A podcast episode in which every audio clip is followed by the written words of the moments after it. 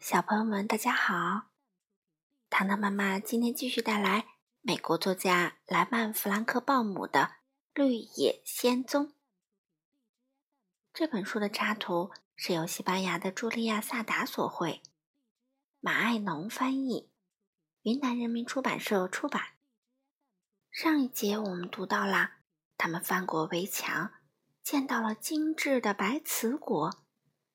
那里面的人呐、动物啊、房子，都是用白瓷做的，非常的漂亮。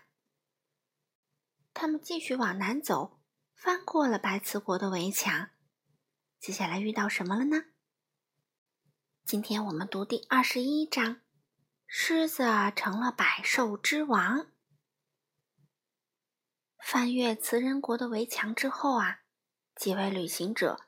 走过一片沼泽和泥塘，然后呢，他们在低矮的灌木丛中艰难地走了很长时间，进入了另一片森林。这里的树啊非常高大古老，他们从没见过。这片林子真让人高兴，狮子欢天喜地地看着四周说：“我还没见过比这更漂亮的地方呢。”啊，看上去阴森森的。稻草人说：“才不是呢！”狮子回答：“我巴不得一辈子都住在这里。看脚底下的落叶多么柔软，这些老树上的青苔多么厚实翠绿，没有哪个野兽能想得到还有比这更舒心的家了。说不定现在这林子里呀，就有野兽呢。”多罗西说：“嗯，我想有的。”狮子回答：“但我看不见他们在哪里。”他们在林子里走啊走，后来天黑了，多罗西、托托和狮子呢就躺下来睡觉。伐木工和稻草人像往常一样给他们站岗放哨。到了早晨，又出发了，没走多远。就听见一阵轰隆隆的喧闹声，像是许多野兽在咆哮。托托低低的叫了几声，但他们谁也没有害怕，继续顺着那条常被踩踏的小路往前走。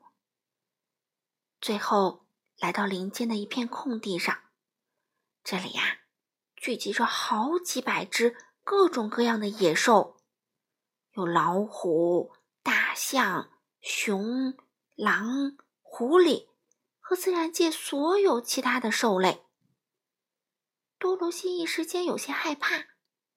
狮子说：“这些动物正在开会。”他从动物们的吼叫和咆哮声中判断，他们遇到了大麻烦。狮子说话时，几只野兽看见了他，聚集在一起的动物立刻像中了魔法一样。变得鸦雀无声。那只最大的老虎走到狮子面前，鞠了一躬，说道：“欢迎你，百兽之王！你来的正是时候，去跟我们的敌人作战吧，让森林里的所有动物重新获得安宁。”哦，你们遇到了什么麻烦啊？狮子平静地问。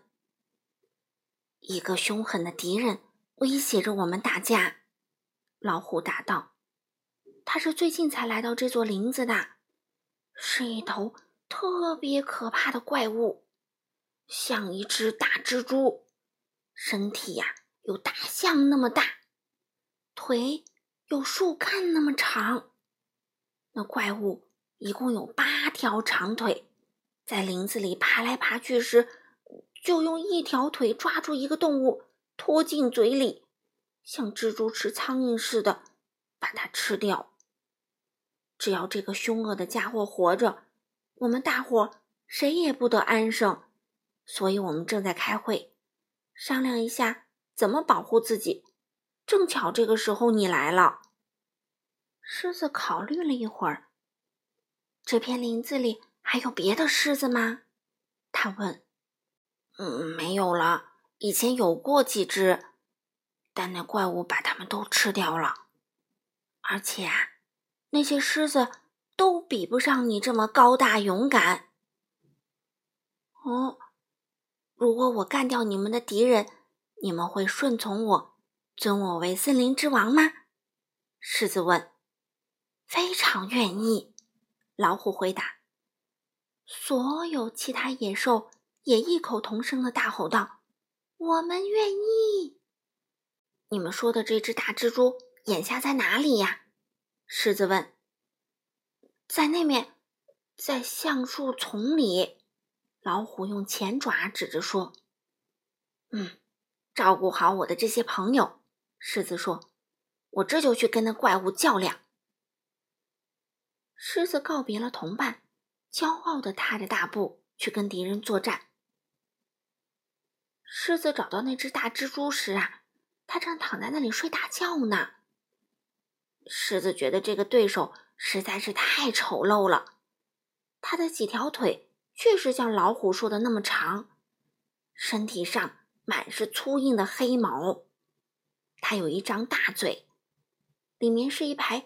一尺多长的尖牙，可是啊，连着他脑袋跟那胖墩墩的身体的，却是一截蜂腰那么细的脖子。啊，这是狮子找到了进攻这家伙的好办法。狮子知道，趁他睡着的时候下手，比等他醒来再打容易。于是他猛地一跳，准准的落在怪物的背上。然后他挥起带尖钩的爪子，狠狠一拍，就把大蜘蛛的脑袋从身体上拍了下来。狮子跳下来，注视着那些长腿，慢慢停止了扭动，知道大蜘蛛确实死了。狮子回到空地上，森林里的野兽们都在等他。他骄傲地说：“你们用不着再害怕你们的敌人了。”野兽们都表示臣服，把狮子尊为他们的王。狮子答应，等多罗西平安返回堪萨斯后，就回来统治他们。好了，小朋友们，今天这一章，狮子成了百兽之王，糖糖妈妈就读到这里啦。接下来，他们能走到南方吗？下一次我们接着读第二十二章。考德林之国。好了，小朋友们，我们下次再见吧。